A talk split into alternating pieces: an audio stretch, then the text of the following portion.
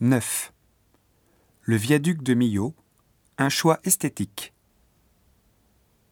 Ouvert à la circulation depuis décembre 2004, le viaduc de Millau, avec ses 343 mètres de hauteur, est le pont le plus haut du monde. Pour comparaison, la tour Eiffel mesure 20 mètres de moins.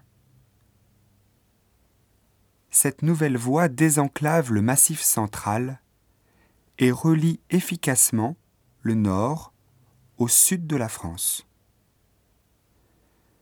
Elle offre une alternative à la route par Lyon, toujours saturée au moment des grands départs en vacances.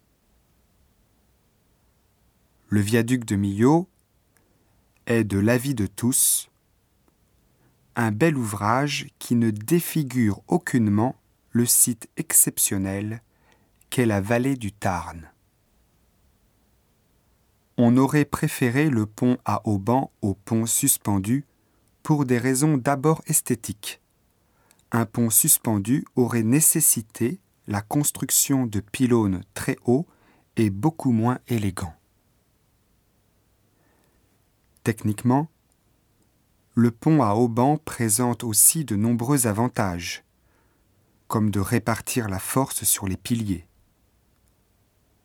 Ainsi, il n'est pas nécessaire de réaliser de grands massifs d'ancrage dans la terre.